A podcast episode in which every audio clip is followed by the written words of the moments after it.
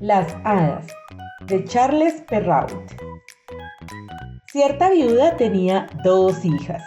La mayor tanto se le asemejaba en el carácter y en el rostro que quien la veía a su madre miraba. Y una y otra eran tan poco amables y tan orgullosas que no había manera de vivir con ellas. La menor era el exacto retrato de su padre por su dulzura y honestidad, y cuantos la conocían afirmaban que era una joven hermosísima de alma y de cuerpo. Como cada cual ama a su semejante, con delirio quería la madre a la mayor y era grande su aversión por la otra, a quien obligaba a comer en la cocina, condenándola a un trabajo incesante. La hija menor se veía obligada a ir dos veces al día en busca de agua a un punto que distaba más de media legua de la casa, regresando con una enorme jarra llena. Un día que estaba en la fuente, se le acercó una pobre mujer y le rogó que le diera de beber.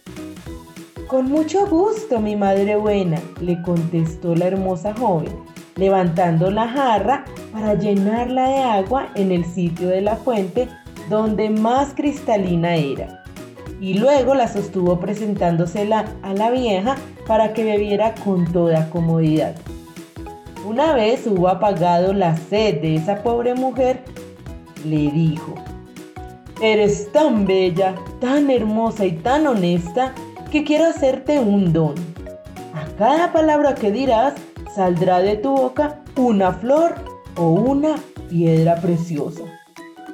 La vieja era una hada que había tomado las apariencias de una pobre mujer de aldea para ver hasta dónde llegaba la bondad de la joven.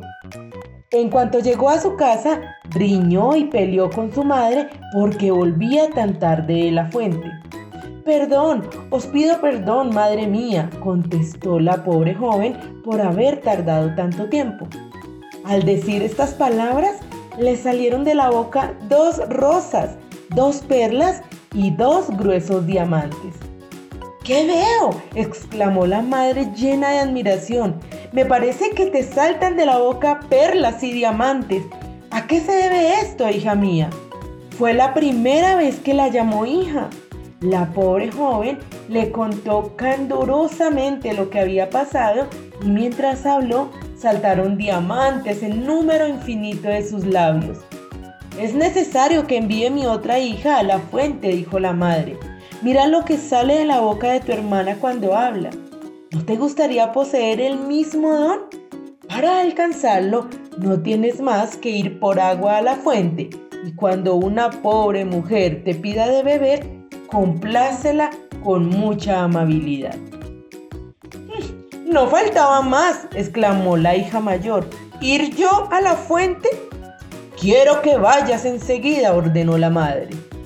A la fuente se fue, pero murmurando durante todo el camino.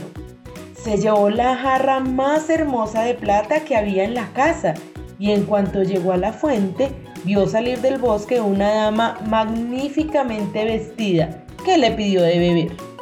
Era la misma hada que se había aparecido a su hermana, pero esta vez se presentaba con las maneras y vestidos de una princesa para ver hasta dónde llegaba la maldad de la joven.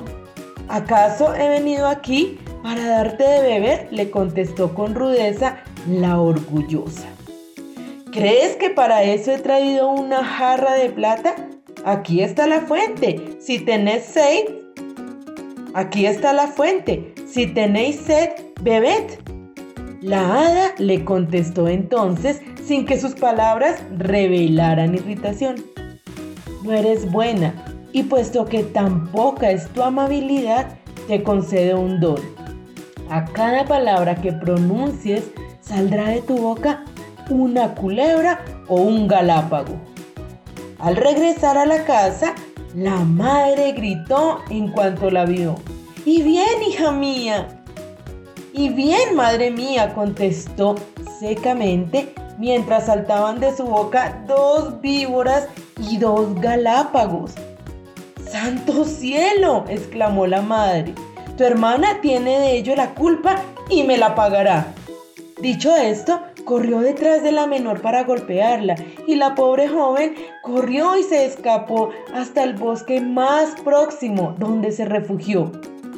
Allí la halló el hijo del rey que volvía de casa y al verla tan hermosa le preguntó que qué hacía sola en tal sitio y que por qué lloraba. Ah, señor, sollozó, mi madre me ha echado de la casa. El hijo del rey, que vio salir de su boca cinco o seis perlas y otros tantos diamantes, le rogó que le dijera a qué se debía tanta maravilla. La joven le contó su aventura de la fuente.